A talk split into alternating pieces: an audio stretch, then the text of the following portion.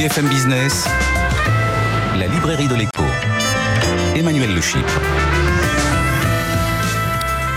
Bienvenue dans la librairie de l'écho, l'émission de BFM Business qui vous offre chaque semaine le meilleur de la littérature économique. Alors évidemment, pas d'émission sur les livres sans auteur. Ils seront nos invités dans la première partie de l'émission. Et puis nous retrouverons nos critiques, Jean-Marc Daniel, Christian Chavagneux, qui vous livreront leur coup de cœur et leur coup de gueule. Et puis euh, nos euh, chroniqueurs du jour, Frédéric Simotel, Alexandra Paget, qui euh, feront notre traditionnel Globetrotter et notre traditionnel bibliothécaire pour voyager dans le monde et dans le temps. N'oubliez pas notre compte Twitter, notre page Facebook.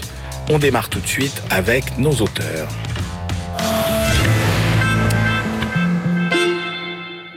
C'est un univers aussi complexe et technique qu'exaltant et passionnant que nous vous proposons de pénétrer aujourd'hui celui de la finance verte. Est-ce qu'elle n'est pas un mirage qui permet au monde de la finance de s'acheter une bonne conscience? Ou bien est-ce qu'il faut placer en elle le formidable espoir de la transition écologique de nos économies? Et si oui, à quelles conditions et grâce à quelles incitations? Répond à toutes ces questions avec nos deux invités. Julie Ancidei, bonjour. Bonjour. Julie, vous êtes responsable de l'unité stratégie et finances durables de l'autorité des marchés financiers et vous publiez avec Noam Léandri La finance verte aux éditions La Découverte. Julien Lefournier, bonjour. Bonjour. Julien, vous êtes consultant, vous avez travaillé 25 ans sur les marchés euh, financiers et vous publiez L'illusion de la finance verte avec Alain Grandjean. C'est aux éditions de l'Atelier. Je commence avec vous, euh, Julien Lefournier, pour d'abord euh, peut-être cerner le périmètre de cette finance verte. Qu'est-ce qu'on met derrière ce vocable? Écoutez, je dirais que c'est pas très clair. Il y a euh, franchement, c'est pas très clair. Il y a des produits comme l'obligation verte, et puis il y a des approches.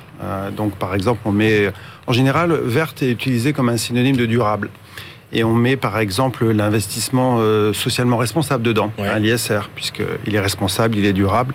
Donc en fait, ça recouvre des choses euh, extrêmement variées et c'est pas très, pas très facile à cerner en fait. Ça représente quelle masse aujourd'hui euh, euh, en, sur, sur, sur, sur les placements, euh, sur euh, c'est combien de milliards à peu près je je sais pas. Les, en fait, euh, les chiffres m'intéressent pas tellement parce que comme justement dans le bouquin avec Alain, on montre que bon, c'est comme vous l'avez compris, le titre n'est pas mensonger. Ouais. c'est un peu du vent. Du coup, on n'est pas là à compter euh, les euros. Euh, et d'ailleurs, euh, je veux dire, les, les, les investisseurs eux-mêmes sont assez décontractés. On signe des, on signe des promesses pour. Alors, bah justement. Et, et, et on, on, promet le tout ISR. donc, bon, je ne crois pas que ce soit ces euros-là qui soient intéressants de compter pour la transition. Alors, justement, vous avez une préface de l'économiste Gaël Giraud, qu'on connaît bien, dans la librairie de l'écho. Alors, il y va cash. Hein, il dit, finalement, la finance verte, c'est une invention de l'univers de la finance pour euh, s'acheter euh, une vertu et une bonne conscience. C'est pas un peu sévère quand même? Non, c'est pas sévère. C'est en fait, euh, nous on essaie juste de montrer, de montrer que c'est factuel en fait. C'est-à-dire, ça, ça, peut paraître un peu désagréable et on nous a fait un peu le reproche, mais euh, c'est assez factuel. Vous prenez, bah, je sais pas, il y a un produit que vous connaissez bien, par, par exemple comme l'obligation verte. Ouais. Les gens en ont entendu parler. Euh, et donc il y a des débats pointus et intéressants et légitimes pour savoir ce qui est vert, ce qui n'est pas vert. C'est ce qu'on appelle la taxonomie de manière générale. Euh, c'est pas forcément d'ailleurs trivial. Hein. Si je vous dis que je vais euh, faire un barrage pour fabriquer une centrale hydroélectrique, on se dit renouvelable c'est bien, mais de l'autre côté on va noyer une vallée, euh, détruire de la biodiversité. Donc on, on voit qu'on est parfois sur des choses qui sont un peu compliquées. Mais une fois qu'on a dit ça et qu'on s'est mis d'accord sur ce qui serait vert ou pas, le problème que, qui, qui, reste et qui est entier pour nous, c'est que l'émetteur paye exactement le même prix pour faire ce projet vert ou l'alternative brune. Donc, vous parliez d'incitation, je crois que c'est la clé en économie. Donc, il n'y a aucun, aucune incitation pour l'émetteur à faire un projet vert plutôt qu'un projet brun par rapport donc euh, à, à l'utilisation de cet outil. C'est le coût est le même. Le coût est le même. Vous prenez Total, puisqu'aujourd'hui Total se diversifie. Ouais. Donc il peut dépenser un peu d'argent d'investissement pour euh, faire des énergies renouvelables et puis beaucoup plus d'argent, c'est plutôt 80, c'est 80-20 alors de grandeur. 80% donc de ces investissements, c'est la maintenance euh, de, de, ces, euh, de équipements de production d'énergie fossile, voire de nouvelles, c'est ça qui est sinistre, euh, voire donc développer de nouvelles, enfin de nouvelles et développer de nouvelles capacités. Eh bien, si Total émet un, bond de verre pour, pour, les, pour, les, pour les, projets verts, il paiera strictement la même chose. Et donc, ça, si vous voulez, c'est la limite de, la limite du, discours. Oui, mais est-ce que, euh, parce que euh, vous dites le, le, problème, c'est qu'effectivement, euh, il y a un bilan qui est compliqué à faire, puisque vous savez combien ça vous coûte l'investissement vert, mais vous savez pas combien ça vous rapporte. Mais j'ai envie de vous dire, face à ça, euh, on a l'incertitude de ce que ça rapporte, mais euh, on a la certitude que l'investissement brun, de toute façon, à terme, il est, il est condamné. Donc, est-ce qu'on a vraiment le choix ou pas? Oui, bien sûr qu'on a le choix. Euh, condamné, je sais pas. Euh, je sais pas, Total vous paraît une entreprise moribonde? Je crois pas. Donc, euh, il faut faire attention au discours. chacun veut voir midi à sa porte, mais personne ne, personne ne connaît le futur. Et je pense. Ouais, mais des... qui investirait massivement dans le pétrole aujourd'hui Bah, il y a plein de gens. Il y a plein de gens. D'ailleurs, euh, quand, quand, quand des, des investisseurs qui effectivement subissent un peu la pression et des, investis, des investisses, qu'on appelle des investisses, vendent des titres, et ils vont pas à la poubelle, ces titres-là. Ils sont rachetés par des hedge funds. Aujourd'hui, il y, a des, il y a des tas de fonds euh, qui font de très belles affaires. C'est un peu cette illusion-là aussi qu'on dé, qu qu décrit, c'est-à-dire l'illusion que la finance verte, c'est un monde à part avec ses investisseurs, ses produits. Ouais. Non, non, y a, y a, vous pouvez acheter un peu plus de... Tout le monde paye le même prix, les mêmes actions, et souvent les actions sont les mêmes. Hein. Simplement, ils ont des fonds verts, enfin, ils ratissent large, si vous voulez, mais ils sont plutôt agnostiques. Et donc, ça, ça fait partie de l'illusion de penser qu'il y a... Non, non, le, le, le, les marchés financiers sont assez rationnels de ce point de vue-là. C'est la loi du prix unique. Si vous ou moi, on veut acheter une action, on paiera aujourd'hui à la même seconde exactement le même prix. Alors, quelles que soient nos intentions, vous voyez Ouais, vous citez beaucoup euh, Marc Carnet, qui est l'ancien ouais. gouverneur de la Banque d'Angleterre, hein, qui ouais, a ouais. écrit euh, sur et lui, il a une expression qui est la, la tragédie des horizons. Tout à fait. Très belle expression euh, qu'on pourrait traduire aussi par euh, toujours ce, ce, débat fin du monde, fin du mois, finalement, qui est un peu un peu plus trivial, euh, sans doute. Moi, je croyais pourtant, Julien Le Fournier, que le rôle de la finance, c'était justement de résoudre cette problématique entre le court terme et le long terme, c'est-à-dire de faire de la transformation qui vous permettait de, de, de, de transformer les ouais. contraintes de court terme en opportunités pour le long terme. Ouais, ça c'est un peu théorique, parce qu'après, quand on regarde comment on calcule, vous avez raison. Mais quand, on, quand, vous, quand vous regardez comment on calcule, comment on actualise, par exemple. Ouais, vous dites hein, ça, c'est un problème majeur. Bah, c'est un problème majeur parce que là, vous avez raison. Le long terme, le, moyen, le court terme, le moyen terme, le court terme. Mais quand on regarde comment les financiers calculent, et pas que les financiers, d'ailleurs, vous savez, les économistes font exactement la même chose. C'était le débat dans tous ces modèles de coût-bénéfice. Ah oui, exactement. Quand on veut comparer euh, de la monnaie future à de la monnaie présente, on est obligé d'actualiser. Sinon, on ne sait pas additionner hein, des flux euh, aujourd'hui et dans 50 ans ou dans 100 ans. Donc, pour les additionner, il faut actualiser. Eh bien, euh, donc je peux d'un côté dire oui, je suis un investisseur de long terme et je fais une série très très longue et qui vaut à 100 ans. Mais d'un autre côté, si je fais comme Bill Nordhaus, le prix Nobel d'économie, et j'utilise 6%, 6%, eh bien, euh, 100 dans 50 ans, ça vaut 5. Bon, alors que ce soit un dommage, j'aurais pas très mal. Hein, si j'aurais ou que ce soit un bénéfice, c'est un problème. Donc je, sais bien qu'il y a cette histoire euh, qu'on raconte sur euh, euh, l'investissement de long terme, la précaution de long terme, et il y a des profils d'investisseurs qui sont assez différents. Et encore une fois, euh, Emmanuel Le Chip, quand vous dites ça, vous êtes biaisé. Vous regardez toujours la partie, la partie agréable, parce que moi, je pourrais par vous parler du high frequency trading, du trading à haute fréquence, ouais. qui est lui plutôt dans la, dans la milliseconde. Donc on regarde toujours ce qui nous intéresse et pas ce qui nous intéresse pas, pas ce qui nous fait mal. La finance ne se résume pas du tout à l'investissement de long terme, et même ceux qui investissent à long terme actualisent à des taux la conjonction de actualiser et d'utiliser et d'avoir une exigence de rentabilité élevée, ça fait disparaître le futur en réalité. Et c'est bien pour ça que que Carnet parlait de tragédie des horizons. Cela dit, il ne propose rien pour résoudre le problème. Voilà.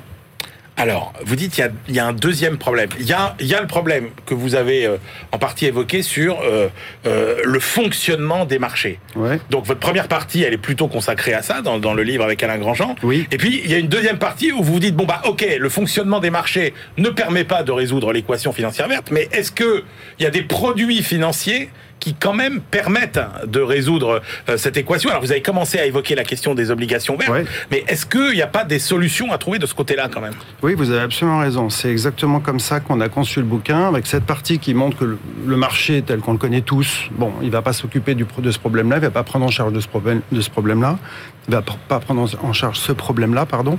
Et donc effectivement, si on pense finance, finance verte, on peut penser à un chaînon manquant, quelque chose qui permet de... Et on se rend compte donc on prend quelques exemples que c'est absolument pas le cas. Le paradoxe qui est insurmontable, c'est le suivant. C'est que si vous voulez, parce que c'est quoi la transition? On parle parfois de croissance verte, mais La transition, c'est pas la, je sais pas ce que ça veut dire la croissance verte, mais euh, en tout cas, ce que je sais, c'est que si on veut faire une transition, il ne s'agit pas de rajouter des actifs verts à l'économie euh, carbonée du business tel qu'on l'a. Si on fait que rajouter des actifs verts, on ne fait pas baisser la, production de gaz à effet de serre forcément. Donc il s'agit de rajouter des actifs verts et de retrancher des actifs bruns. C'est bien ça la transition. Bon. Euh, d'ailleurs, euh, ce qu'on voit aujourd'hui, c'est on rajoute des énergies renouvelables, mais on ferme pas les centrales à charbon. Hein. On fait ce qu'on a toujours fait. Quand on a des sources d'énergie nouvelles, on additionne et on substitue pas. C'est normal, la demande augmente, hein, c'est pas mystérieux. Les gens ne sont pas méchants. Et en tout cas, c'est exactement ce qu'on observe. Et eh bien, en finance, une finance verte, c'est une finance qui, du coup, serait le miroir de, cette économie qu'on voudrait en transition, mmh. c'est-à-dire qui euh, privilégierait euh, qui réallouerait le capital en faveur des actifs verts et au détriment des actifs bruns. D'accord? C'est mmh. plus, c'est moins. Et en fait, ce qu'on voit, c'est que c'est en même temps. Hein. Donc on donne aux verts, on donne, euh, on, donne aux bruns. Bah oui, les banques continuent, continuent de financer Total et euh, de nouvelles explorations en Arctique, etc. Et donc c'est un en même temps. Et même, j'allais dire, on est encore dans surtout du brun et un peu de vert, hein, malheureusement. Pour, pour, euh, pour un euro donné sur, euh, pour la transition, on en donne encore deux à trois euh, à l'économie carbonée traditionnelle. Donc, juste pour répondre à votre question, j'ai parlé de l'obligation verte. Ça, c'est un cas d'école qui est merveilleux. Vous voyez pourquoi Parce que on a un émetteur. Donc ça, même le grand public peut comprendre une obligation, c'est un risque, un risque on appelle ça un risque crédit, un risque emprunteur. Donc que, que l'émetteur émette une obligation verte ou une obligation lambda, traditionnelle, conventionnelle, standard, appelons-la comme on veut, le risque est le même. Et donc toute la théorie financière vous dit que bah, si le risque est le même, le prix est le même. Eh bien, ça, c'est un exemple fabuleux parce que c'est exactement ce qu'on observe. Et nous, dans le bouquin, euh, on démontre d'ailleurs pourquoi, en, regardant même le processus de mise, euh, de processus qu'on appelle d'enchère primaire, il peut pas en être autrement. Mais c'est exactement ce qu'on observe au point de base près, je veux dire. Voilà. Alors, euh, Julie en CDI. Vous entendez Julien Le Fournier qui vous dit si on laisse le fonctionnement naturel des marchés euh, se faire, bah, cet espoir que euh, la finance soit le bras armé finalement de cette transformation économique extraordinaire ne se réalisera jamais. Donc un des enjeux c'est quand même de, flécher cette, épargne et cet argent vers la, transition verte. Qu'est-ce qu'on peut faire? Bah, je crois que Julien a raison. Il y a, on est vraiment à un moment un peu, euh, un peu charnière où euh, on entend beaucoup parler de finances vertes, beaucoup finances durables. Il y a des enjeux de définition très importants et sur la taille du marché, je rejoins Julien, c'est difficile de le quantifier parce que derrière, il y a beaucoup de choses différentes, d'ambitions, euh, d'ambitions différentes. et, et c'est vrai qu'aujourd'hui, les dispositifs dont on, qui sont en train de se mettre en place sont fondamentalement basés sur euh, des, outils de transparence, un peu d'obligation, notamment d'obligation de transparence, euh, de la pression euh, sur la gestion des risques, la pression des, superviseurs prudentiels. Mais c'est vrai que c'est pas, c'est des incitations dont on va voir encore si ça fonctionne pour faire bouger le marché et faire bouger le, le, les capitaux vers effectivement moins de brun et plus et, plus de vert. Alors, à, quoi sert cette fameuse taxonomie verte, en gros, c'est-à-dire ce, ce, catalogue dans lequel on dit bah ça c'est vert, ça c'est pas vert alors c'est un bon exemple effectivement de d'outils qui a été conçu donc dans le cadre du plan d'action pour la finance durable publié par la Commission européenne en 2018 et ensuite adopté par les co-législateurs européens. Et c'est vraiment l'idée d'avoir un gros dictionnaire qui permet au marché de manière volontaire de définir ce qui est vert ou pas fondé sur des critères techniques, donc liés aussi à l'évolution de la science, et qui définit une trajectoire de ce que serait l'économie européenne à horizon 2050 et donc une économie bas carbone. Donc ça, ça, ça donne des points de repère pour assurer les investisseurs sur effectivement les financements qui vont à ces activités vertes et pour les entreprises pour fixer la trajectoire de leur euh, euh, décarbonation. Donc c'est à la fois les sources d'énergie mais aussi euh, l'idée d'avoir de, des processus industriels par exemple moins, moins émetteurs et c'est un outil qui est volontaire mais qui va être accompagné d'obligations de transparence des entreprises qui vont devoir donner l'information sur la part de leurs investissements, de leur chiffre d'affaires et de leurs dépenses opérationnelles qui sont alignées avec cette taxonomie, qui ne concerne pas que le climat mais les objectifs environnementaux, et puis aussi pour les activités, les produits financiers et, les acteurs financiers. Donc c'est encore une fois un, dispositif fondé sur la transparence. La question c'est, euh, et Julien Lefonnier, vous l'évoquez d'ailleurs quand vous, quand vous parlez du bouquin de, Bill Gates, où il dit s'il n'y a qu'une seule chose à retenir dans notre bouquin, c'est comment on fait pour réduire la prime de risque verte. C'est donc c'est pour ça que je reviens toujours sur cette histoire de prix. D'ailleurs, c'est fou. Eh on est en finance et personne ne parle de prix. alors justement, le régulateur, le prix, ça l'intéresse pas. Les ONG, les prix, ça les intéresse pas. On s'intéresse pas alors, à ce que c'est que la finance. Qu'est-ce qu'on fait justement pour inciter l'épargnant à aller vers ces produits qui pourtant présentent des primes de risque. Est-ce que c'est des avantages fiscaux? Je ne sais pas. Mais c'est vrai que je, pense que la, complexité, c'est pour ça que dans, dans, le livre, on essaye de présenter les différents concepts et de poser des questions, parce qu'effectivement, on n'a pas toutes les réponses. Mais l'idée, c'est qu'il y a le risque, le rendement, et là, on essaie d'introduire une nouvelle dimension qui est de l'impact euh, et, et l'impact des investissements, l'impact des entreprises sur la société ou sur l'environnement. Donc c'est une, une, nouvelle dimension. Donc pour euh, pour les épargnants, c'est effectivement c'était un des leviers d'action euh, de, de, de, la commission du rapport d'experts en 2018, puis du plan d'action de la Commission européenne pour euh, pour la finance durable, avec l'idée que on va demander et c'est à partir de l'été qui vient, donc c'est très rapide, on va maintenant demander aux investisseurs quelles sont leurs préférences en matière environnementale, sociale et de gouvernance, avec cette idée que non seulement bah, l'offre on voit effectivement se développe très rapidement, le marché de l'investissement responsable explose, un peu aussi les, les les, produits verts. Donc non seulement il faut travailler sur l'offre, mais aussi la demande, avec l'idée que les, préférences des citoyens vont aussi se retrouver dans leurs mais préférences. Est-ce que c'est pas ça qui va faire la différence finalement? C'est-à-dire que est-ce que ce ne sont pas les aspirations des, euh, des, épargnants qui vont dire de toute façon nous on veut aller vers ce type d'investissement? Je ne sais pas quand BlackRock dit par exemple on ne financera plus que des activités euh, euh, vertes, c'est quand même un choix philosophique fort.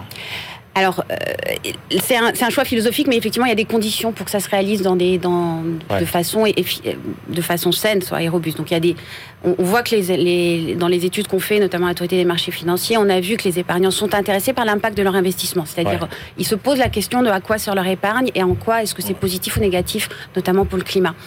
Après, ils restent un peu méfiants, notamment sur les problématiques de greenwashing, hein, quand même. Et puis, euh, c'est des produits qui sont quand même très compliqués, très diversifiés, effectivement, avec des, euh, on, va de produits très verts à des produits qui ont qui prennent en considération ces enjeux environnementaux pardon, et sociaux dans une finance qui reste euh, largement euh, traditionnelle. Donc c'est un panorama très, très diversifié. Donc il y a des enjeux de compréhension assez fortes. Il y a des enjeux de formation des conseillers dans ce dialogue qui va s'instaurer entre le client et, puis il y a des, il y a des enjeux de, reporting aussi pour, pour les entreprises. C'est-à-dire que ça, ça bouleverse complètement la façon de présenter les comptes des entreprises euh, par exemple. Voilà. Alors, le ce qui a été fait au niveau européen est, comme, est parti d'ailleurs d'un dispositif qui existait en France euh, dans, dans, une moindre mesure de la transparence des investisseurs. C'est-à-dire, dites Dites-nous comment vous traitez ces risques climat, qui maintenant euh, tout le monde est, d'accord pour dire que c'est aussi un risque financier, euh, mais plus généralement ces enjeux de durabilité. Dites-nous comment vous le faites. Et maintenant, la Commission européenne est allée euh, et, les co-législateurs sont allés plus loin en donnant de la transparence sur les produits financiers. Donc ça, ça se met en route. Il y a des enjeux de, méthodologie assez importants. Mais pour ça, il faut effectivement l'information des entreprises. Et alors, en, Europe, on avait déjà un cadre de reporting des entreprises, mais qui était encore assez peu satisfaisant en termes à la fois de disponibilité de l'information, de robustesse, de comparabilité, etc. Donc là, c'est encore un, nouveau train qui arrive. Franchement, puisque vous parlez de l'Europe, est-ce que euh, bon, alors on peut se féliciter que l'Europe soit pionnière mm. dans ce genre de d'aventure entre guillemets, mais euh, est-ce que l'Europe n'en fait pas trop quand même? Est-ce qu'on se tire pas des balles dans le pied en permanence euh, en essayant de s'afficher comme les plus vertueux sur euh, sur tous ces sujets euh, et, est-ce que ça va pas nous pénaliser finalement Est-ce que ça va pénaliser nos banques Alors, je, bah, je rejoins ce qu'on disait tout à l'heure sur la tragédie des horizons. C'est-à-dire qu'effectivement, il y, a une, il y a une question d'horizon et qu'à à long terme, quand même, on peut, on, peut considérer que c'est gagnant. et puis, c'est vraiment effectivement ultra important de rappeler ce rôle pionnier de, de, l'Europe. Et encore il y a 2-3 ans, moi j'imaginais pas que ces concepts qui viennent de l'Europe, la taxonomie, les investissements durables, euh, l'idée aussi qu'il faut que votre contribution à un objectif ne, ne soit pas euh, néfaste pour un autre, une autre problématique. Tout ça, c'est des concepts qui maintenant arrivent au niveau international. Et cette idée de reporting des entreprises qui existait au niveau européen, maintenant on parle d'un standard international de, de reporting climat euh, et de durabilité pour les entreprises. Donc c'est vraiment euh, euh, l'impulsion européenne et je pense la responsabilité aussi de l'Europe, de ses entreprises, ses acteurs financiers, de faire progresser les, sujets dans cette direction. Et alors, pour faire progresser les, euh, les sujets, euh, quel pourrait être ou quel doit être le rôle, par exemple, du régulateur euh, en matière prudentielle On voit maintenant que les banques centrales se fixent dans, se fixent dans leurs objectifs aussi, justement, ça, la transition écologique. Qui doit faire quoi? Bah, je pense que tout le monde doit prendre sa part. Donc, il y a, y a effectivement un enjeu de de robustesse hein, de, l'entièreté de l'écosystème, hein, de, des données publiées par les entreprises, de comment elles sont utilisées dans les agences de notation, dans les fournisseurs de données, euh, euh, le rôle des, auditeurs, des, vérifications de toutes ces informations, euh, et puis bien sûr les, superviseurs, à la fois pour la, tout ce qui est robustesse, enfin sincérité de l'information qui est fournie par les acteurs financiers ou par les ou les entreprises, dans le cas des, autorités de marché, et puis les superviseurs prudentiels ont commencé effectivement euh, à, regarder ces risques du point de vue des risques pour les institutions financières ou pour la stabilité financière. Donc il y a un rôle très important des banques centrales via ce réseau des banques centrales euh, qui a été créé il y a deux ans, d'ailleurs à l'initiative de la Banque de France, et qui maintenant a plus de 100 membres, dont euh, la, Réserve fédérale, américaine. Donc il y a un angle stabilité financière. Ils ont aussi clairement établi qu'il y a un lien avec le mandat des banques centrales, et puis euh, et, effectivement des questions prudentielles autour du risque pour les institutions. Et donc on voit les premiers stress tests avec énormément de difficultés méthodologiques et ça, je pense qu'aussi c'est des choses qui vont progresser au cours du temps. Et puis dans quelle mesure est-ce qu'à un moment ou à un autre, il faudra éventuellement pénaliser des activités marron, par exemple, parce qu'elles représentent un risque financier? Les activités marron, hein, rappelons-le, c'est l'ancien monde, c'est le monde carboné. Vous voyez déjà l'écart entre pénaliser les activités parce qu'elles représentent un risque financier nous, ce qu'on voudrait, c'est tout simplement pénaliser l'électromagnétisme parce qu'elle représente un risque pour la biosphère à cause des émissions euh, de gaz à effet associées. Je veux dire, avant d'être un risque financier, c'est un risque tout court. Justement, vous, bah, euh, Julien Lefoyer, c'est quoi les solutions qui pourraient faire changer la donne? C'est-à-dire, en gros, euh, qu'on ne soit pas dans finalement une espèce de, verdissement artificiel de la finance. Bah, je pense qu'il ne faut, faut, pas se bercer d'illusions et reconnaître ce qu'est le marché. Le marché, c'est la liberté. La liberté de spéculer au sens noble du terme, hein, d'acheter et de vendre. C'est ça. Mais est-ce que c'est pas ça la magie du capitalisme d'ailleurs, c'est que par intérêt uniquement, par intérêt, on s'oriente naturellement vers ces investissements verts. Euh, non, ça je crois pas. Non, il y a strictement aucune raison, si vous voulez, parce que euh, je reviens à ce que vous soulignez tout à l'heure. Bill Gates nous dit si je veux que les gens euh, retiennent une chose de mon bouquin, c'est qu'il faut réduire les primes vertes. Donc parce que le problème de départ, c'est que le vert, ça coûte cher. Ça, je crois que c'est l'élément que tout le monde essaie d'oublier parce que ça fait un peu mal. Hein, c'est pas politiquement correct, c'est pour ça qu'on préfère parler de croissance verte. Mais non, le vert, ça coûte cher. Décarboner, ça coûte de l'argent. Le patron euh, du plus gros lobby euh, de l'industrie allemande a dit 90%, 80 euh, des projets de décarbonation ne se font pas parce qu'ils sont pas rentables. Donc c'est ça la donnée. ArcelorMittal, pour leur, uniquement pour leur site de Dunkerque, a dit 5 milliards. Alors on me dit oui, mais la finance existe puisque les banques ou les investisseurs financent des éoliennes. Mais bien sûr qu'ils financent des éoliennes. La Cour des comptes nous dit qu'on a mis 120 milliards de subventions. Moi, donnez-moi 120 milliards et garantissez-moi des tarifs de rachat. Je vous fais un magnifique euh, actif financier sur lequel tout le monde va se jeter. Il n'y a pas de souci. Donc en ce moment, il y a un petit peu un délire sur nous, ce, dont on parlait, c'est de la finance privée. Donc, ce que vous dites, non, ça n'arrivera pas. La, main invisible du marché, elle va pas naturellement vers le vert. Elle, elle va vers ce qui est rentable. Et aujourd'hui, il n'y a aucune raison de penser euh, que la transition est rentable. D'ailleurs, au départ, elle ne l'est pas, puisque produire, hein, produire en assumant une externalité négative qui était considérée comme gratuite avant, forcément, ça vous met, c'est la, c'est la prime verte de Bill Gates. Et, donc, pour, moi, la, prime, la, finance verte, c'est une finance qui prendrait sa part de ce surcoût. Et aujourd'hui, c'est absolument pas le ah cas. Alors comment on fait justement? C'est quoi les priorités, euh, euh, Julien Sidei ben, Je pense qu'effectivement, on voit de plus en plus d'entreprises, par exemple, qui, s'engagent à une neutralité carbone à 2050. Donc maintenant, au-delà de ces engagements, on le voit aussi pour le secteur financier, des alliances net zéro, etc. Donc on, voit bien que maintenant derrière ça, il va falloir des chiffres, et notamment de combien ça coûte, combien est-ce que ça va coûter en termes d'actifs échoués, donc ceux, ceux dont on ne pourra pas transitionner, ou bien en termes d'investissement, combien est-ce Les actifs échoués. Alors les actifs échoués, c'est ceux dont la valeur va, va euh, perdre beaucoup parce que euh, soit le modèle économique bas carbone ne supportera pas ce, voilà, ou parce qu'ils auront les pieds dans l'eau. Voilà. Donc c'est, ça, c'est des, actifs dont la valeur financière va, voilà. Mais euh, il va falloir effectivement que les entreprises et les acteurs financiers, lorsqu'ils prennent des engagements, notamment vers la neutralité carbone, donnent les chiffres derrière. Et les initiatives en termes de transparence des entreprises vont aller non seulement sur effectivement quels sont les engagements en termes de réduction des, des gaz, des émissions de gaz à effet de nécessaires sur lesquels vous promettez de donner des résultats, mais aussi quels sont les, éléments financiers. Donc un des enjeux assez vite, ça va être effectivement de reconnecter l'extra-financier et le financier pour qu'on puisse, pour que les signaux aussi arrivent. Eh ben voilà, merci beaucoup à tous les deux. Je rappelle vos deux livres, Julien Le Fournier avec Alain Grandjean. L'illusion de la finance verte, c'est aux éditions de l'Atelier. Julie Ancidei et Noam Léandri, La finance verte, et ça, c'est aux éditions La Découverte. On se retrouve tout de suite pour la deuxième partie de l'émission. BFM Business, la librairie de l'écho. Emmanuel Le On se retrouve pour la deuxième partie de cette librairie de l'écho. Nous la clôturons avec nos chroniqueurs. Aujourd'hui, c'est Frédéric Simotel qui jouera les Globetrotters et Alexandra Paget qui sera notre bibliothécaire. Et puis, on retrouve tout de suite nos deux critiques. À ma gauche, Christian Chavagneux, Alternative économique, euh, où il est éditorialiste, critique de livres. Euh, la plume de Alternative économique pour les livres, quand même. Hein. Depuis 20 ans. Je suis admiratif, Christian, de tous les livres que vous avez lus.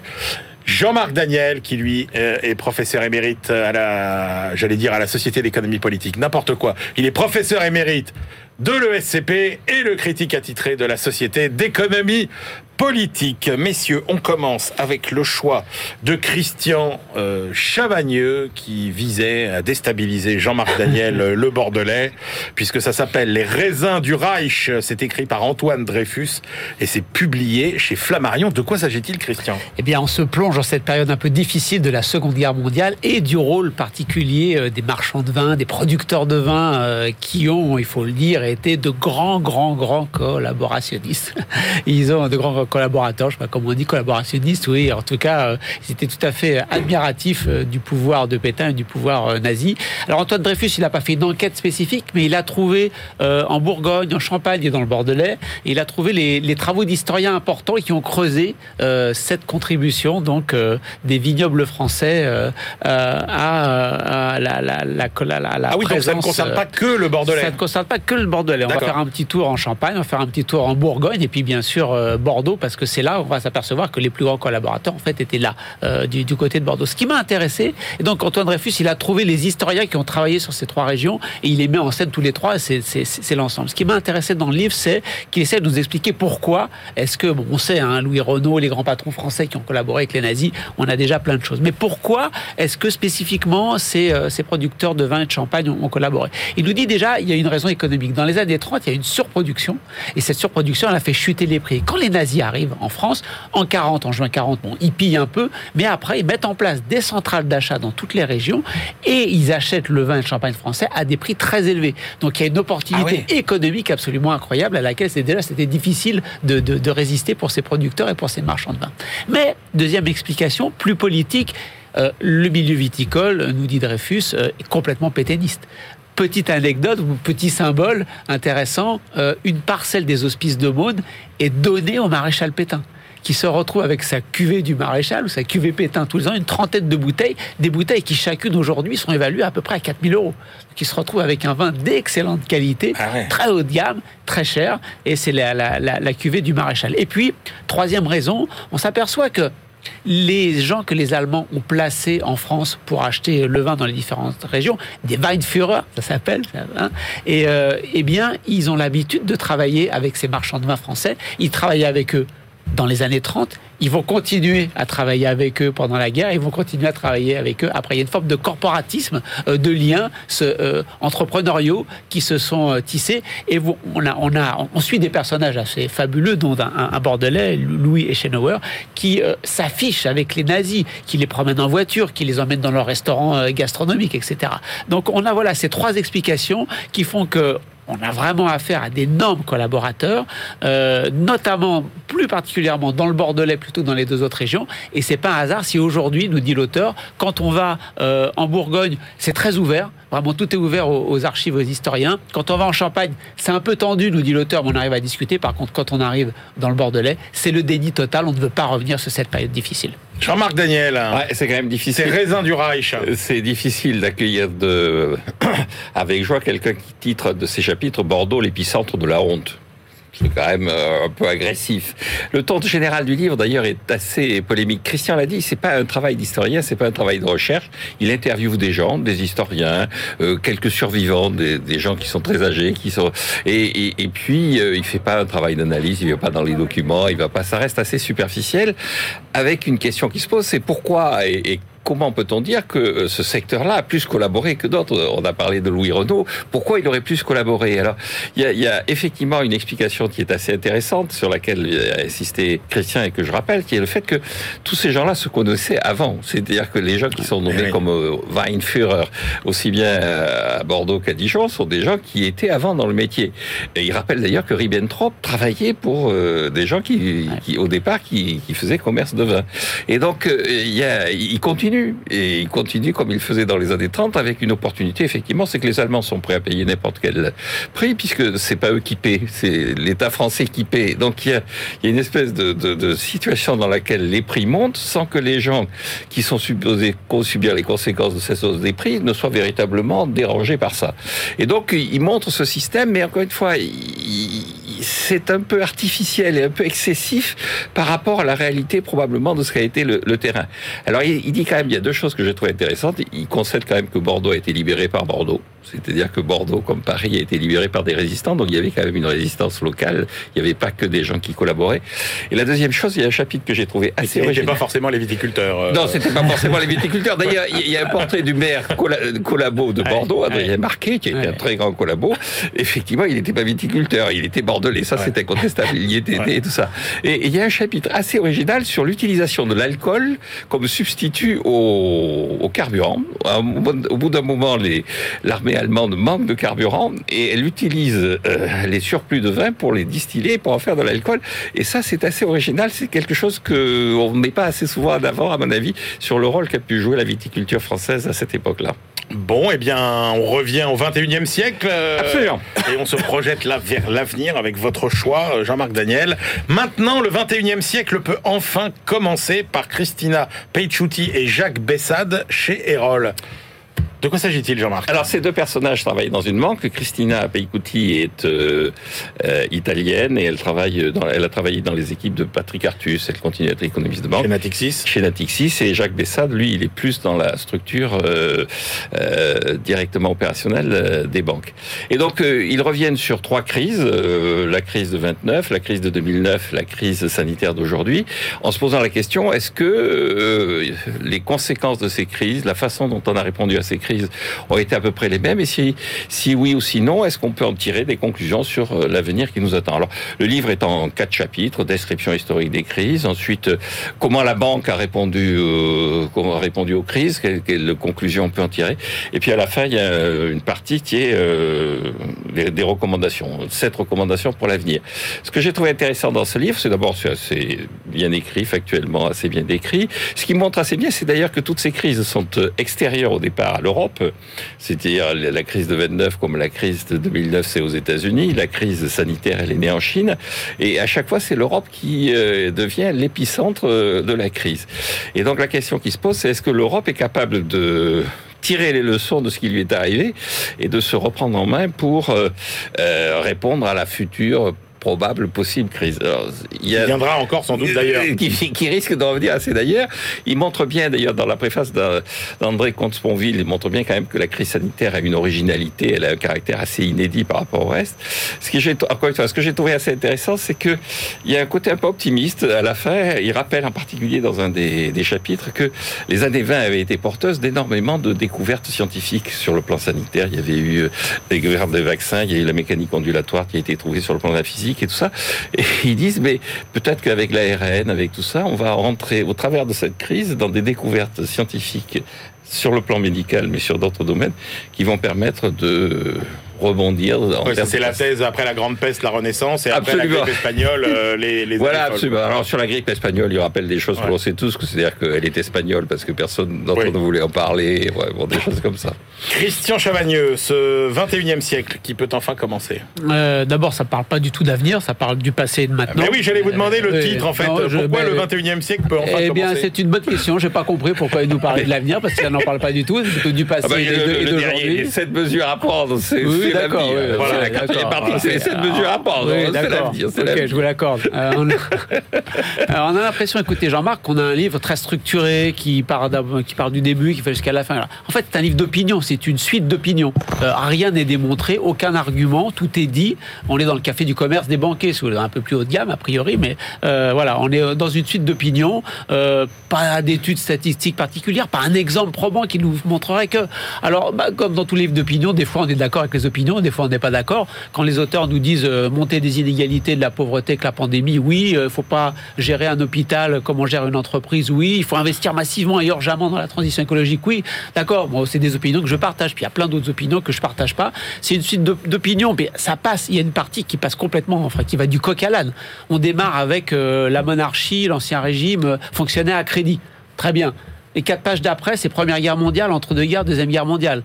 Les pages d'après, c'est comment Sarkozy a géré de manière géniale euh, la crise des subprimes. Les pages d'après, c'est Trump. Et les pages d'après, c'est conséquences économiques et sociales de la pandémie. Quel rapport avec tout ça? Je l'ai pas vu.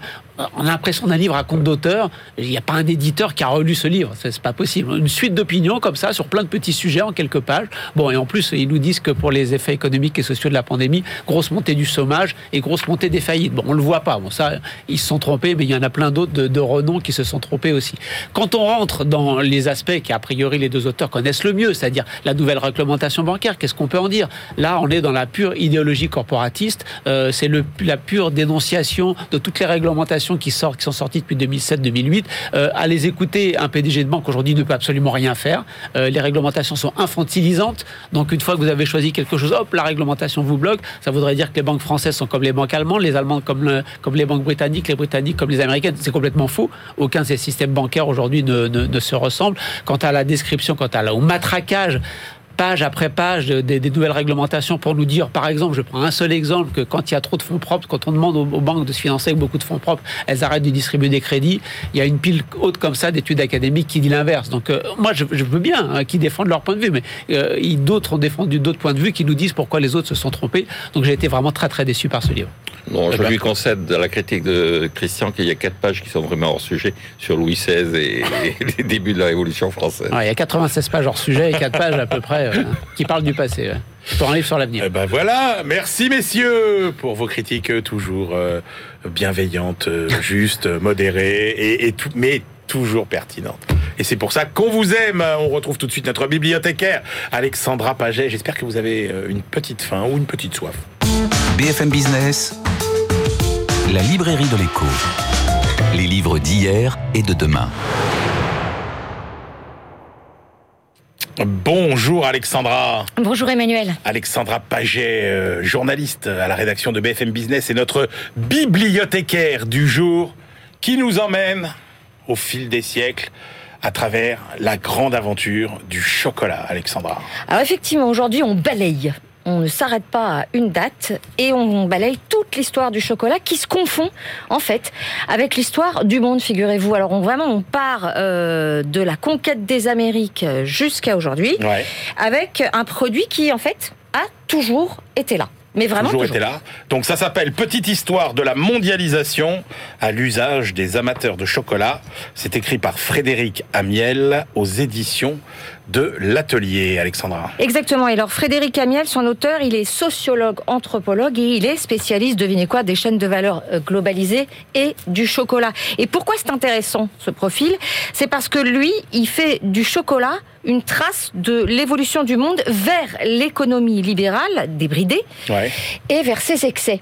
C'est-à-dire un peu euh, ce qu'on vit aujourd'hui au travers de cette mondialisation exacerbée. Alors, Alors, on commence par quoi? C'est quoi le début de l'histoire quand même? le début de l'his- de l'histoire. Je vais essayer de vous le présenter, de vous le prononcer correctement parce que c'est de l'aztèque. C'est Attention. compli- c'est compliqué. Ça s'appelle Chocoatl. Et donc, c'est la boisson des dieux. Euh, chez les Aztèques. Et puis donc c'est Cortés, hein, le, grand navigateur euh, qui n'était pas un enfant de cœur, qui après une marche sanglante euh, au Mexique découvre cette boisson qui en fait à l'époque est, franchement pas bonne. C'est tout gris, c'est très pimenté et c'est très amer. Mais euh, les Aztèques en font une consommation euh, euh, presque un peu comme le nectar des dieux, si vous voulez, parce qu'il y a vraiment que les Ouais. prêtres, que les nobles qui peuvent qui peuvent en boire. de, de, cette, de cette potion, de cette espèce de... de c'est, c'est, contenu dans des jarres, vous voyez. Sauf qu'il, après, pressent quand même le, le- le potentiel commercial, j'ai envie de dire, de, de- du, cho- du chocolat. Ah ben complètement, parce qu'en fait, Cortés, la première chose qu'il fait, c'est il se dit oula, ce truc-là, et il se fait attribuer des euh, au Mexique pour Ouais. pouvoir et des plantations. Et du coup, ça, ça arrive en Espagne. Au début, euh, ça reste en Espagne quelque chose de très confidentiel. Puis ça atteint les cours d'Europe et on retrouve euh, le chocolat. Mais ça, tout le monde s'en souvient. Louis XIV, euh, euh, sa femme Marie-Thérèse, qui buvait son chocolat, qui était soi-disant apparemment très très moche et que donc euh, Louis XIV ne, ne venait pas visiter assez fréquemment, et qui en l'attendant buvait ses tasses de chocolat. Et donc, en l'occurrence, Madame de Sévigné en parle comme d'un vice. Et donc, vous avez bien suivi jusqu'à à ce moment-là, jusqu'au 19e siècle, c'est vraiment une boisson euh, qui est euh, qui est euh, qui est dédiée à- aux, aristocrates. C'est pas du tout populaire. Et c'est le, 20, le, le 19e avec la révolution industrielle, la machine à vapeur, qui donc fait de cette fève de cacao Un produit de grande un consommation. produit de grande consommation. Et c'est là que ça devient très euh, 312 grammes par habitant à la fin du 19e siècle. C'est ça, en C'est 15 ça. ans, c'est trois fois plus. C'est trois fois plus. Et en plus, euh, les, les, les cultivateurs, pas les cultivateurs, les, les- ceux qui, euh, qui raffinent le cacao, ils, ils- ils, ils trouvent des, des solutions market- marketing assez euh, incroyables avant l'heure. C'est-à-dire, ils décident par exemple de faire des barres chocolatées. Ça devient des produits Ah oui. euh, qui sont de, de consommation courante. Mais alors, vous avez suivi, parce que c'est quand même bien le propos de ce livre qui, qui, moi je trouve est très bien écrit et que en plus on, on apprend plein de choses totalement euh, surprenantes. Et puis le, le rapport entre cette histoire du chocolat et de la mondialisation est très pertinent dans la mesure où ben vous voyez bien que dans les grandes manufactures à l'époque il se passe la même chose que dans euh, les, les- chez les industriels du cacao c'est-à-dire qu'il y a les ouvriers euh, le- le- produisent produisent produisent produisent en masse. Mhm. le chocolat devient un produit de grande consommation il perd de sa valeur donc du coup, les plantations à l'autre bout de la terre, euh, où, euh, où, euh, où, les gens sont extrêmement mal payés, où c'est encore de l'esclavage, parce qu'il y a aussi, on passe aussi, euh, je vous passe le détail avec Colbert et, et le commerce triangulaire. À l'époque, le cacao en fait partie. hein. Donc quand on arrive au 19e siècle, ça devient justement une sorte de symbole de la lutte des classes, très clairement. Très bien. Donc, voilà, c'est assez intéressant. Mais je voulais quand même qu'on joue à un petit jeu Ah, avant de vous alors allons-y, vous avez 30 secondes. Bon, 30 secondes alors, de jeu. Un petit le saviez-vous? Oui. Euh, Qui a inventé Frédéric Simotel peut jouer aussi. Alors, hein. Frédéric va jouer moi. globe trotteur, Si j'ai droit à un morceau de chocolat, bah, si je gagne. Alors j'en ai un là, j'en ai un là, les Voilà. garçons, c'est pour vous. C'est El Gringo. Mais celui qui C'est- gagne- C'est El Gringo aujourd'hui, euh, Frédéric Simotel. Celui qui gagne, il a le chocolat. Allez. Donc alors, euh, comment est née la chocolatine ou euh, le pain au chocolat? Euh, aucune idée. Eh bien, figurez-vous que c'était euh, les ouvriers qui euh, mettaient une barre de chocolat, celle de- dont je viens de vous parler, entre deux tranches de pain. Ah, ouais. La, la mangeaient euh, pour essayer de tenir dans la journée, parce que c'était une journée un peu lourde, un Du peu comme vous. chocolat meunier. Du s'il vous chocolat plaît. meunier, s'il vous plaît. Et donc, c'était aussi un remède contre la gueule de bois. D'accord. Je vous le dis, ça va vous servir, messieurs. Bon, il y en a une, une question pour se racheter ou pas? Une petite euh, question pour se racheter. Buvez du cacao, Van Houten. À votre avis, quand est-ce que ce slogan a été utilisé et pourquoi? Euh, Aucune idée non plus. Bah, Figurez-vous que c'est un condamné à mort à l'échafaud à qui on a dit euh, balance cette phrase avant de te faire couper la tête, euh, mon ami. Et comme et si tu le fais, on prendra soin de ta famille. Incroyable. Alors on ne sait pas si c'est vrai. Mais en tout cas, ça, ça, ça, ça- ça Eh a ben, circulé. Bon, écoutez, on n'est pas très bon. Bon, allez-y, Frédéric Simotel mérite quand Ça, même Voilà, je mérite mon chocolat. son chocolat qu'il mangera après sa chronique que l'on écoute tout de suite. BFM Business, la librairie de l'écho. Les livres d'ailleurs.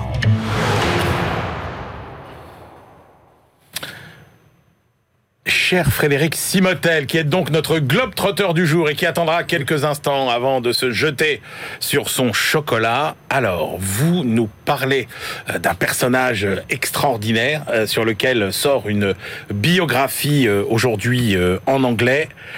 H.G. Wells. Oui, Her- Herbert George Wells. Donc on, on le- on le connaît évidemment pour ses, ses romans euh, La machine à explorer le temps, La guerre des mondes, L'homme invisible. Et, et là, il y a une, une, auto- une autobiographie qui, euh, une, pas une auto, une biographie. Une biographie, Oui, tout il est, court. il est mort en 46. Oui. Une biographie qui sort qui s'appelle The Young euh, H.G. Wells, donc la, la jeunesse d'H.G. Wells, The origin- Original Futurist. Ouais. Parce que oui, c'est le père de la science-fiction. On dit toujours c'est l'homme qui qui, qui, a, qui a inventé demain, parce que euh, tout au long de ses ouvrages, ce sera ça. Et la- le, euh, Ah, Verne avant quand même. euh, on l'a comparé à Jules Verne.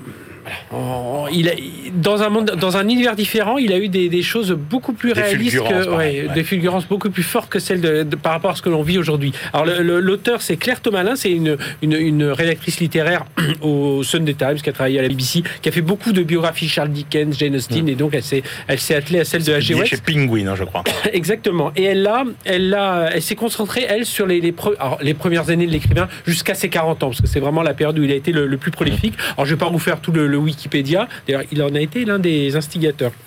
Mais, euh, mais voilà, mais c'est vrai que bon, on connaît, je voulais citer quelques ouvrages. Sa période la plus, elle s'est vraiment arrêtée sur la, la période la plus prolixe, c'était la, la, la fin du, la fin du 19e, hein, 1895, 1898. C'est là où, il, où il, a, il a fait sa machine à explorer le temps. Enfin, il a écrit la machine à explorer le temps. Ça nous a tous fait fantasmer. Et puis alors, c'est là où il a commencé aussi à réfléchir à, à, à- à la société. Il a commencé à réfléchir à la politique. Euh, c'est là où il a eu des, des sortes de visions autour de la, bien avant la Première Guerre mondiale. Il a, il a fait attention au nationalisme, à la technologie, les nombreux dé- développements du, du, du XXe siècle. Et puis c'est là où il a aussi l'idée d'une Ligue des Nations. Voilà, il pensait déjà à, à le, le- le futur, la, la future SDN et puis euh, qui deviendra l'ONU, la liberté sexuelle. Il en a été un des exemples. Et je vais vous raconter tout ça. Le contrôle des naissances, l'éducation. Il imagine un Wikipédia. Il dit si on mettait dans un grand dictionnaire, tout le monde viendrait mettre ses connaissances. Et il a imaginé la télé par satellite, le web. Donc voilà, elle parle de tout Ah ça. ouais. la guerre des mondes, c'est 1898. hein, c'est Exactement, exactement. Ouais. Et donc, euh, ben voilà, dans les années 1900, il n'a pas encore 40 ans, euh, donc il sort déjà, il a déjà écrit L'homme invisible, La, la machine exploitante, le livre du docteur Moreau. Euh, c'est un, quelque part, c'est un Zemmour avant l'heure. Enfin, voilà, c'est façon de parler parce que il a, c'est quelqu'un qui était journaliste, éditorialiste, et il s'est vu un jour, il, a- il s'est même dit, mais moi j'irais bien aux États-Unis, la bouleverser tout ça, je me porterais bien candidat à la Maison Blanche. Et puis là, on lui a dit, bon, attends, calme, calme-toi un peu. Tu es, britannique, reste donc chez nous, on a encore plein de choses à faire ensemble. Et donc, euh, euh, elle nous raconte, alors elle revient à, sa, à, sa, à, sa- à son enfance aussi. Alors, il, c'était un élève assez brillant, il a, il a étudié dans la chimie. Euh, ses parents, ses parents c'était le fils d'un, commerçant qui me. Alors, ce- c'est assez drôle, son père menaçait toujours de se suicider si, s'il ne s'il pouvait pas étudier les sciences. Son père, déjà, avait aimé bien tout ce qui était scientifique. Enfin, c'était un, un peu, un peu tordu. Alors, sa liberté sexuelle, alors ça, elle insiste beaucoup dessus. Euh, il s'est marié une première fois, et puis au bout d'un an, il en a eu marre, euh, et il est surtout tombé amoureux de, l'une de ses étudiantes, qui s'appelait Amy, mais il préférait qu'elle s'appelle Jane, donc euh, il l'appelait Jane. Il la met enceinte, et puis quand il la met enceinte, il dit, écoute, moi j'ai trop de besoins, tu dors dans la chambre du haut, et moi dans la chambre du bas, je reste, comme ça je peux continuer à recevoir mes, mes bonnes amies. Et puis, aller voir, enfin, sa, sa, sa, sa, vie, il a eu plein de, plein de, de- de petits amis partout. Il a été considéré comme le, le- le Jules Verne anglais, Ah oui. hein, en raison de toutes ses réflexions. Et puis, il a, Il a fait pas très sympathique quand même finalement globalement euh, ce non, personnage. non, non, euh, c'était quelqu'un d'assez sûr de lui. Euh, D'ailleurs, il a, à un moment, il a dit, mais je suis tellement, euh, tellement connu que je fais tellement de, de- de choses assez incroyables. Il, avait, il était allé demander une, allo- une- une allocation au Premier ministre anglais en lui disant, voilà, moi j'aimerais bien que vous me donniez euh, 1000, 1000 livres euh, ou 1000 dollars. Enfin bon, à- à- Aujourd'hui, ce serait l'équivalent de 100 000. Donnez-moi 100 000 euros par mois pour que je continue à réfléchir. Le Premier ministre lui a dit non, mais attendez, vous gagnez de l'argent avec vos bouquins, on a terminé. Et puis, euh, euh, euh, enfin voilà, il a, il a pas, pas mal de bon, mises en bah, Un voiture. personnage euh, incroyablement euh, haut en couleur, Oui, haut en couleur, visionnaire. visionnaire, qui parfois, alors elle le compare parfois à Mick Jagger. Elle dit, il a, il a, il a un peu, il Ouais, avait un style, ça. il avait un style peu Mick Jagger, un peu un style liberté On va dire. H.G. Wells, c'est quelque chose entre Oui. à mi-chemin entre entre Mick Jagger et Jules Verne. Et Voilà. le paradoxe, et c'est amusant, et je vous conseille de lire, mais vraiment, le livre sort là, là, en ce moment. Moi, j'ai pu lire des pages PDF, et même en anglais, il, euh, il a une certaine immaturité qui contraste beaucoup avec tous, tous les endroits vers où il nous emmène. Eh quoi. oui. Et ça, c'est assez, assez drôle. Et il est mort à 80 ans, en 1946, du diabète. Merci beaucoup Frédéric Simotel pour nous avoir fait mieux connaître euh, le H.G. Wells jeune. Euh, C'est l'heure de nos ultimes choix. BFM Business, la librairie de l'écho. Les livres de la dernière minute. Christian Chavagneux, quel est votre ultime choix pour aujourd'hui? Le dernier numéro de la revue Development and Change, un numéro spécial consacré à l'influence des entreprises chinoises sur l'Europe. Vraiment plusieurs contributions très très euh, passionnantes. 360 entreprises ont été rachetées euh, sur les 20 dernières années par les entreprises européennes, ont été rachetées par les entreprises chinoises. Un tiers dans des domaines de haute technologie. On voit comment la Chine s'approprie la haute technologie et les recherches, le fruit des recherches européennes. On a euh, un autre papier sur comment il y a un réseau sino-européen d'entrepreneurs qui est en train de se constituer, dominé à 60% par les autorités, par, par des entrepreneurs chinois. On a aussi un excellent papier sur comment les entreprises chinoises essaient de développer au niveau mondial leurs propres standards locaux. Ça passe par euh, le fait qu'ils arrivent à caser des Chinois dans les grandes institutions, ça passe par les routes de la soie. Bref, 5-6 papiers de contribution sur comment les entreprises chinoises sont en train de mettre le pouvoir sur l'économie européenne. C'est passionnant. Formidable. Jean-Marc Daniel. Alors moi j'ai choisi un dictionnaire amoureux, vous connaissez cette collection chez Plomb, et euh, vient de paraître un dictionnaire amoureux de l'entreprise et des entrepreneurs. Une des originalités de ce dictionnaire amoureux, c'est que d'habitude c'est quelqu'un, une personne, un auteur qui s'attelle à la tâche de faire tous les articles. Là c'est toute une collection d'auteurs avec des perspectives très diverses. Il y a même un article de Jean-Michel Villemotte qui est architecte sur qu'est-ce ah que c'est qu'être un entrepreneur en architecture. Il y a des philosophes, il y a des... Et donc euh, c'est un livre à la fois original et que euh, dans lequel on se promène donc euh, et qu'on peut offrir. Je trouve que c'est un assez beau cadeau à ces périodes où on approche des fêtes. Eh ben, même chose pour moi, un livre dans lequel on se promène et qu'on peut offrir une BD vraiment très euh, drôle par Gabs. Ça s'appelle Le télétravail.